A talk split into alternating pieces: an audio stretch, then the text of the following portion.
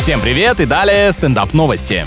Профессиональные риэлторы рассказали, сколько бы в реальности стоил мультяшный дом семьи Симпсонов. Эксперты оценили двухэтажное здание с задним двором в полмиллиона долларов. Вот насколько богатая фантазия у художника этого сериала. Расчеты, кстати, велись на основе цен на недвижимость в настоящем городе Спрингфилд, где живут герои анимационного фильма. Вы, может быть, спросите, как такое дорогое жилище мог себе позволить простой работяга Гомер? Ответ очень прост. В отличие от наших с вами, его деньги нарисованы.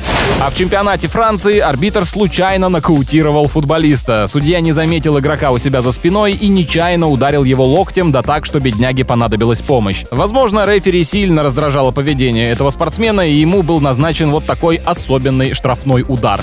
На этом пока все. С вами был Андрей Фролов. Больше новостей на нашем сайте energyfm.ru.